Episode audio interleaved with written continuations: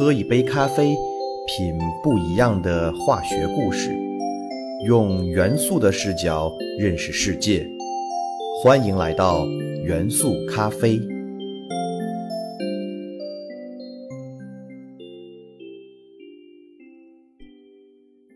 大家好，欢迎收听元素咖啡，我是你们的老朋友老胡。在讲完了四期碳元素之后，相信大家已经听得头晕脑胀。这期呢，我们讲一期幻化的材料世界。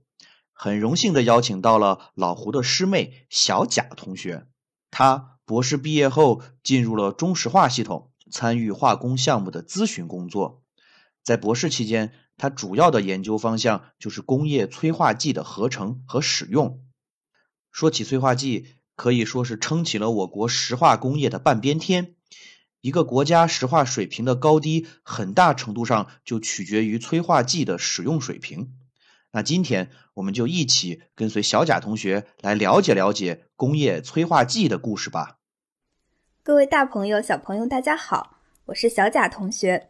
本科四年和博士五年都是学习的化工专业，现在在一家石油石化企业做咨询师。今天我来带大家了解一下工业催化剂。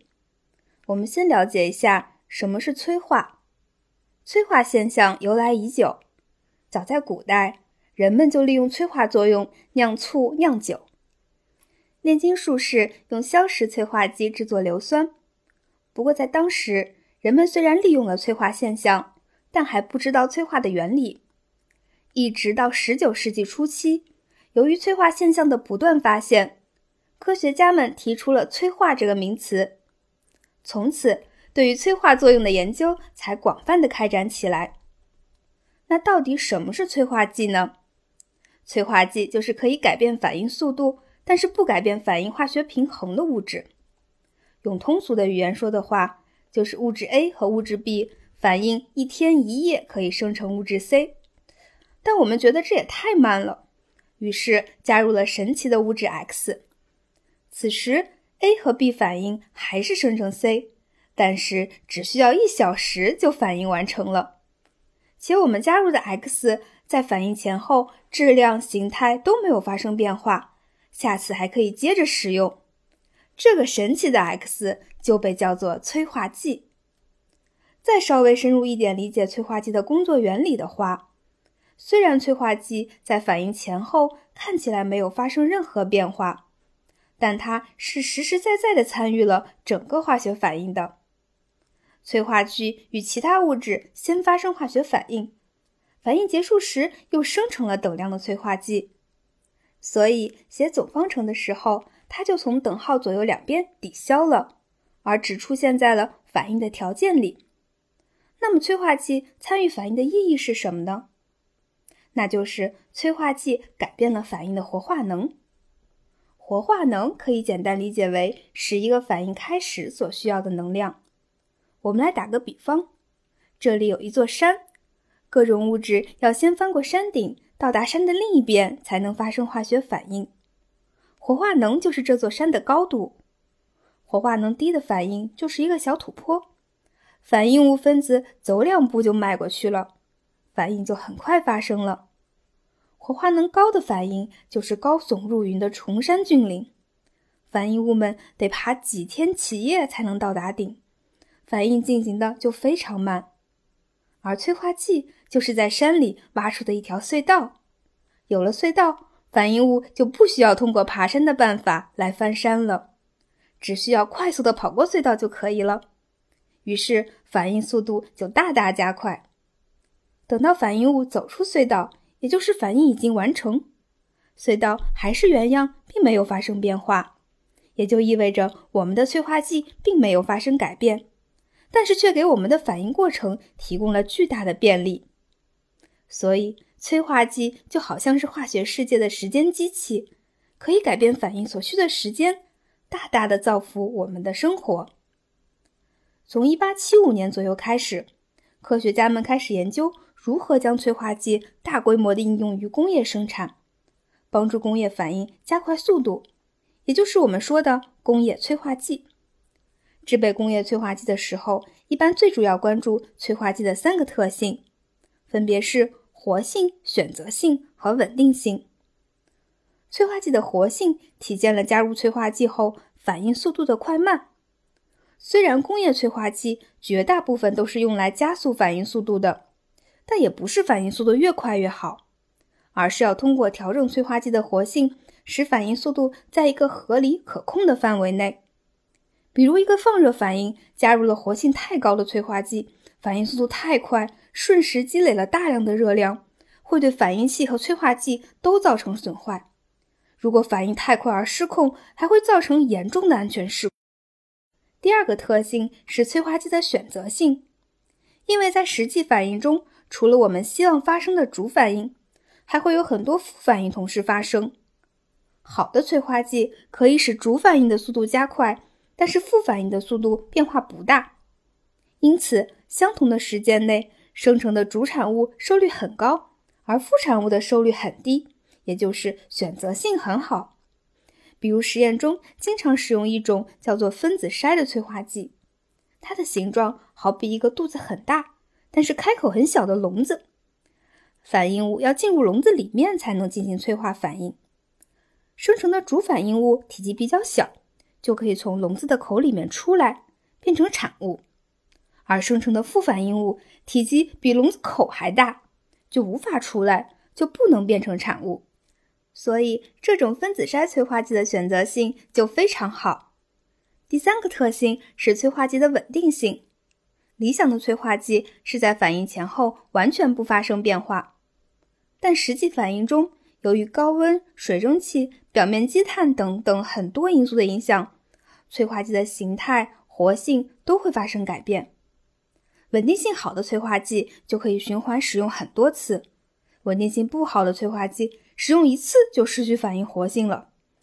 在我们石油工业中，有一种最常用的催化裂化催化剂，它是一种硅铝酸盐分子筛催化剂，可以把长的碳链裂化成短的碳链，它反应几分钟。就会因为表面包裹了一层碳而失去反应活性，所以每次反应完都要对催化剂进行清理，就是在有氧气的环境下把催化剂表面生成的积碳烧掉，这样催化剂又重新恢复了活性。这个过程呢叫做催化剂的再生。到今天，约有百分之九十以上的工业过程中使用了催化剂，可以说没有催化剂就没有我们现代工业体系。例如，我们课本上学过的，生产合成氨要采用铁催化剂，生产硫酸要采用二十三号元素钒金属催化剂。最近大家非常关注口罩生产，口罩的原材料熔喷布是由石油一步一步制成的，从地下挖出的石油变成我们日常使用的口罩，中间经历的大部分反应都需要不同的工业催化剂。首先，石油经过长减压蒸馏装置。按照由轻到重分组，这一步是物理过程，不涉及化学反应。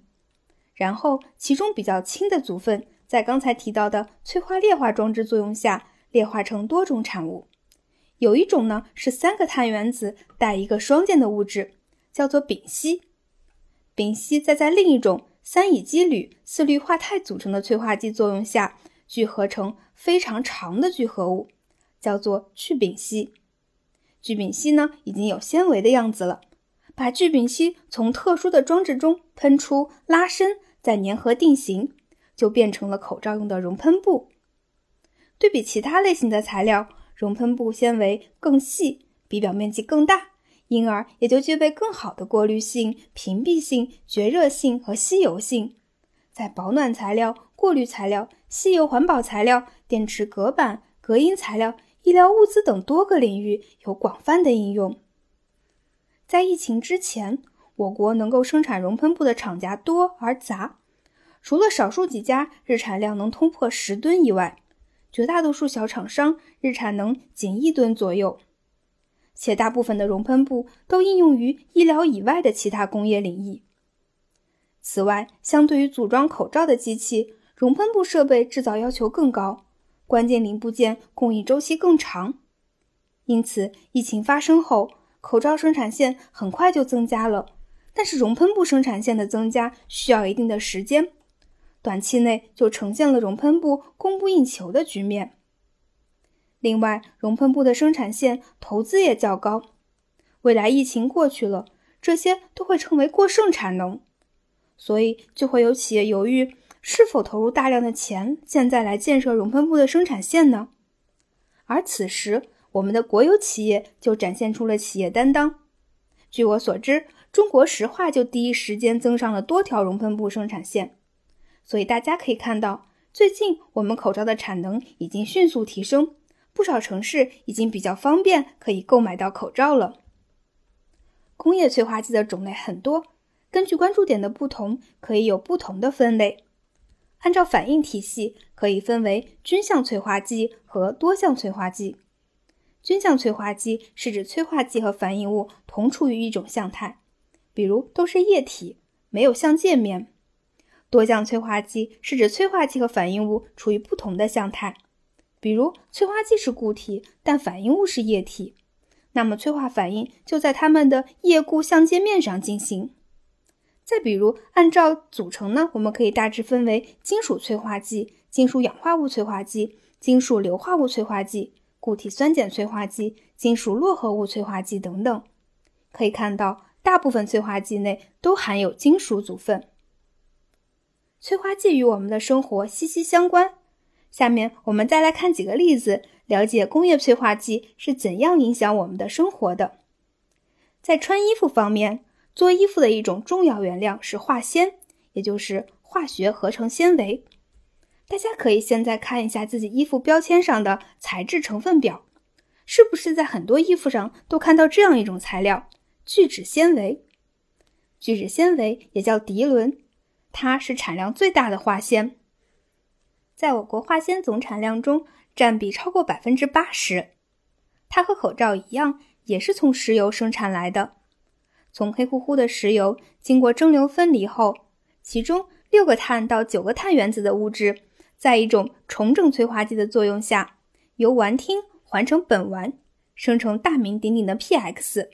学名呢叫做对二甲苯，PX 再和另一种物质乙二醇在五十一号元素 T 化合物的催化剂作用下生成聚酯纤维，聚酯纤维纺成布，成为了我们的衣服。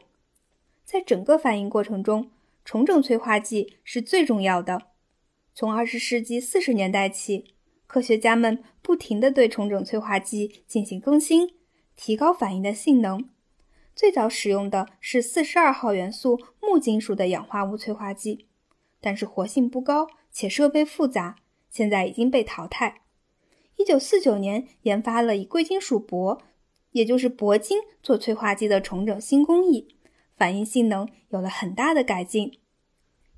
一九六九年又研发出了铂和七十五号元素氖的双金属催化剂，反应选择性更好了。增加了我们想要的汽油、芳烃和氢气等产品的产率，使催化重整技术达到了一个新的水平。在食品方面，我们的身体中各种酶就是催化剂，比如帮助我们加快消化食物的唾液淀粉酶、味酶等。不知道有没有小伙伴跟我一样，有一种叫做乳糖不耐受症的小毛病，就是不能喝牛奶，一喝就会拉肚子。原因呢，就是我们体内少了一种乳糖酶，所以无法很快分解牛奶中的乳糖，会产生各种肠道不适。现在有一种牛奶叫做舒化奶，就是提前在牛奶中加入了乳糖酶，将其中的乳糖分解，这样我们再喝下去就不会产生肠道不适了。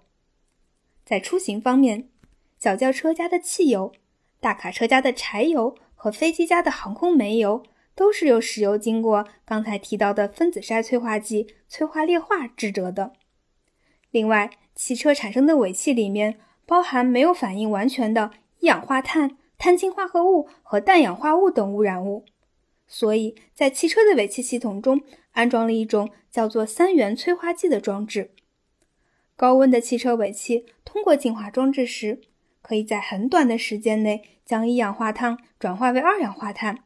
将碳氢化合物转化成水和二氧化碳，将氮氧化物转化成氮气和氧气，就都变成了没有污染的物质。由于这种催化剂可以同时将尾气中三种主要有害物质都转化为无害物质，故称为三元催化剂。三元催化剂最常用的是铂催化剂，或者是四十五号元素铑，或者是四十六号元素钯等贵金属制造的催化剂。我国的催化工业在二十世纪八十年代进入了快速发展时期，建立了以中科院。高校和企业研究院组成的三个方面的研究队伍，在催化的基础研究和应用研究方面都取得了很大的进展，特别是在石油炼制、石油化工和化肥等大宗产品的生产方面，催化水平已经处于世界前列。当前的中国已经成为催化大国，并正在走向催化强国。